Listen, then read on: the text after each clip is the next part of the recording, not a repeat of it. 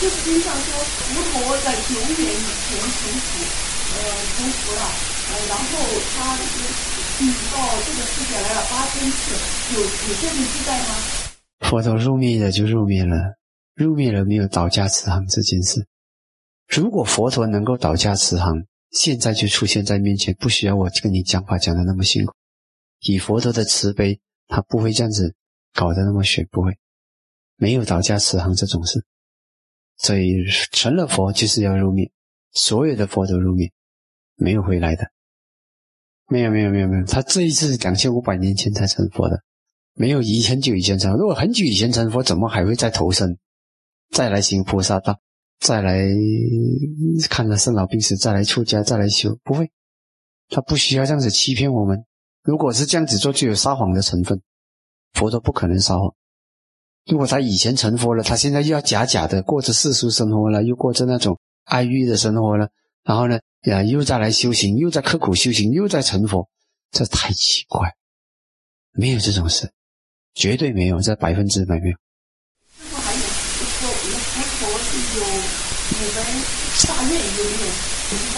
我不知道，没有读到南传经讲没有，我没有读到有五百大愿的事。但是我知道他的愿很大了，他每次发的愿就是要成就一切资质。然后呢，中间你可能还有很多小小小小的愿，也不敢说不可能。但是说五百大愿我就不了解。嗯，但是呢，佛陀肯定有很多愿的。嗯，他有，因为他每一样他圆满，每一样东西都是用他的愿去圆满的。愿带头，然后再去圆满。所以至于那个五百大愿，我就不晓得。很多东西南传里面没有记载。嗯，肯定倒家慈航是没有这回事的，这是我们非常肯定没有倒家慈航这回事。师傅，就是成佛之后，呃，本来不愿把这个法留下来了，是大梵天王天王这个我我。这很简单啊，他不是没有悲心。所有的佛都有经过这个过程。他当他想这个这么难的事情，世间的人天天沉迷在爱欲，这个法要这么清净才能够成就，我怎么教他们？就是这样子的想法，我怎么教他们？然后呢，所有的佛都要有梵天请出来教法的。这个在领导学里面是一种智慧来的，它是一种自然界的因缘的，法是要被请的，这是一个自然界的规律。所以他很自然的，他就想，他这种想法就就这么难。他不是说不要度众生，你们的沉迷将沉迷，我怎么度？然后呢，啊，那梵天大梵天神代表众生请求，呃，世间有些人少许为臣，对，是这样子。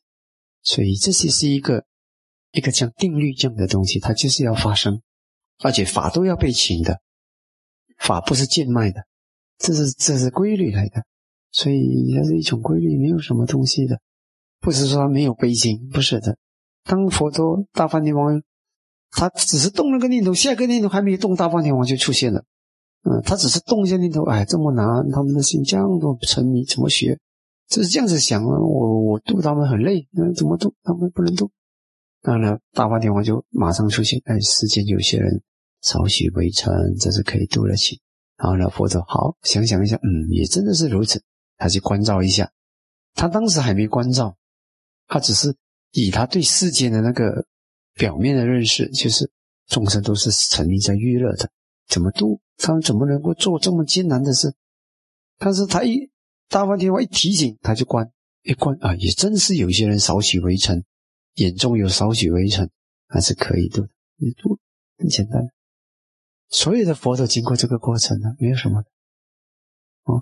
嗯，不是慈悲心的问题，这个不是慈悲心的问题，他只是说众生眼中太多微尘，太多尘埃，很难度，然后呢，很累，渡不了啊。但是呢，有人来请，他就接受，就是这样子。嗯，有些时候我们也会这么说的啊，这个弟子不要教他，他这么难的，不要教。然后呢，啊，如果他认真了，师傅你请你教我啦，我会去用功了，我也改了啊。好，既然你这么说，我就教你，当然是这样子说吧。其实这这大家是尊者有些时候也是用这一套方法来教弟子，他就是呃佛陀讲，大家是给他们给这些比丘们说法，大家是尊者讲，我为什么要跟他们说法？这些比丘行为这样子傲慢，不懂什么什么什么，训了一顿，我才不要教他们。其实他教了吗？他教了吗？佛陀其实进去，嗯，其实第一次一次，佛陀遇到那种的弟子，就就不叫舍利弗尊者教，也不叫目犍连尊者教，就叫大家是尊者教。因为大迦叶尊者是那种教法是比较严格的，直接就训了一顿。我才不要教他们，他们这样这样子不对不对不对不对不对，我不要教啊！其实已经教了，然后那些人就被大迦叶尊者就在佛陀面前数落那些不好的出家众，然后被数落了一轮，那个是不是教？所以佛陀也知道大家是真的会这么讲，呃，就是不要去找慈悲的阿难尊者啊，心很柔和的，啊，嗯，苦口婆心的不要。这个时候就是要这种比较强的手法去训他们。那么谁会用强的手法？大家是尊者，是这样子，这也是教学。谁说不是教学？明白吗？嗯，所以这个定律好像是一种自然的，它就是要这样子，让众生更懂得珍惜这个法，明白？法都要被请的了。所以你不懂得请法是很糟的。所以现在有些时候，我们真的发现到很多时候，很多我们主动傻里傻气的主动去跟人家讲，就给人家瞧不起，瞧不起那个法。有时候很惨，不是说有时候我们不想主动，主动传法就贱卖法，很奇怪。有时众生他刻苦来请，他就珍惜，他就不会放逸。你送上门的，等一下他就要来不来，要停不停，就是这种态度。所以有些时候我们不是故意为难弟子，有些时候就要给他求，不是刻意的。只有一种弟子是那种超级优秀的弟子，我们才会主动。所以佛陀也有几个弟子是佛陀去迎接的，他去接他的弟子。其中一个就是那个国王，他为了啊，这应该是不菩萨地，他就是听到佛啊，佛出现的世界，法出现的世界，生下世界，他根本带着那个无限的信心，就是冲着走。骑着马，然后带着他的将领，全部人就我根本皇宫都不回就走了。然后呢，就叫人家传话，跟那个跟我的皇后说，整个国家是他的，给他管，我们走。然后全部人他们那个信心强到那个层次，骑着快马到到了那个河边，看到没有，不懂怎么过河，没办法过，不管，骑着马就冲着过。那个马就因为那个信心的力量，那个一那种不是普通那种产生奇迹的力量啊，就就就在水面上跑过去。很神奇的啊！这种是这种信心已经产生奇迹的效果，就是说那个信心的力量已经产生那种好像神通的效果去。所以带着这样的诚信，那那种诚信你读的会感动的，我读了眼泪都要流。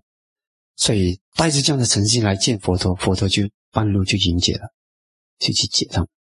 然后大迦是尊者来的时候，佛陀也去接。所以这种情形，佛陀只对少数对法。超级奉献信心的人，佛陀才会主动。大多数时候都是要给众生有一点恳求的心，然后你再去跟他讲话，他才会珍惜。所以是这样子的。所以这自然界的一个规律，以后你慢慢会明白，不是慈悲不慈悲的事。有些时候我们我不要教这个，我不要教了，你们去教。你看到佛陀有一次那个弟子啊，有不几百个弟子来到佛陀面前，来到来见佛陀。但是他们一来到，就跟那个常住的出家众就在那边讲话啦，你好啊，我好，我来讲一大堆交流，整个整个道场就变成像市集一样，像市场一样。然后呢，佛陀就不满意了，他们来到面前，佛陀说：“你们不可以跟我在一起，你们怎么样？就像那些那个市场上的渔夫，乱成一团，你们走。”就叫他们走。他们走了过后呢，啊，佛陀就问舍利弗尊者。当场我叫他们走的时候，你想什么？舍利弗尊者说：“我佛陀现在先法乐住，安住在当下，嗯，安住在法，嗯，不理他们。我也安住学佛陀，安住在法，也不用理他们。我自己也是跟着佛陀。佛陀讲：你不该这么想，不可以这么想。然后呢，就转过来问目犍连尊者：目犍连，嗯，刚才如来在赶他们走，请他们走的时候，你怎么想？目犍连尊者说。”嗯，我在想，嗯，佛陀不教他们了，现在教他们的任务就落在舍利弗尊者跟我的身上，由于我来去照顾他们。佛陀说：“对对，善哉善哉，这样想才对，你明白吗？”所以佛陀不教也是教，明白吗？不教也是教。然后呢，他其实佛陀的慈悲没有少，还是希望那个弟子，我不教，但是大弟子们去上手弟子去教，是这样子的。所以你这样子明白佛陀的本怀，所以我们读经不可以只是读片面，我们要从三藏里面去了解经文，不可以断章取义，这样子你没办法了解的。哦，这样子，所以无论如何，嗯，就是佛陀是很慈悲的，嗯，不可能，这世界上没有人比佛陀更慈悲。嗯，我的弟子在喜马拉雅山雪山，他来跟我报告，这个年轻的弟子，他跟我说，嗯，师傅啊，我在修佛随念，哦，我讲佛随念怎么做？啊，讲他意念佛的功德的时候，因为他已经有了定力了，然后这个弟子已经有四禅八定了，所以当他他意念佛的功德的时候呢，他的心马上就出现以前看过佛陀的那一幕，啊，马上就眼泪就在流。他给我报告的时候，他眼泪都在流。我说：“你为什么眼泪？”他说：“因为我想到我见到佛陀的那一幕啊，那个佛陀的，我说佛陀对你做了什么？没有。他讲我只是见到佛陀，我的眼泪就流了，那种感动。因为佛陀的慈悲力是不是一般人可以想象？他根本就不需要做出任何的表现和任何的动作，他的存在就是一个庞大的慈悲的磁场啊！见到的时候眼泪都在流，他在跟我报告的时候都在在流。”那个那种感动的泪，不是伤心的泪，所以佛陀很慈悲的，嗯，所以有些时候，你还好，你会这样子问。有些人是直接他就下判断的，看佛陀哪里有慈悲，嗯，其实不懂，嗯，我们所以是要真正的要了解佛陀的本怀，要深入的去明白。如果看经文有不了解的，就要去嗯询问一下，不要贸贸然下判断哦，小心一点。你会这样子问是好的。嗯，解掉心里的疑惑。嗯，其实发愿的是可能有在佛陀显双变神通的时候呢，几乎所有的众生都想要成佛，因为太辉煌了。嗯，我一个同学他一起看到佛陀显双变神通的时候啊，那个是不能想象的。嗯，不能想象。所以很多人很多众生看到那一幕都会想啊，我要成佛，都会这样子。啊，但至于受记菩萨是另一回事了。通常我们讲菩萨是讲受记菩萨，如果是只是说发愿想做菩萨道的，可能也很多吧。但是可能经典根本就不会去记载他们嘛，对吧？可能也有的。通常要记载都是记载那些受记的，所以那么可能有些时候会不会失传了，我也不晓得。但是我知道的就是这个西兰的那个著作里面有记载。西兰的一些著作写的有些东西写的比较细，但我从来没有怎么去关心这件事。因为对我来说，有也是别人的牛，没有也是别人的牛，数了别人的牛也没什么好处。我我向来很现实的，我学法就是数自己的牛，是就是这样子。呃，他的观禅的训练还是要走回那个七心境，但是呢，他不用再，他不会再挣多一次出国。那他这直接就上恶果，一定是如此。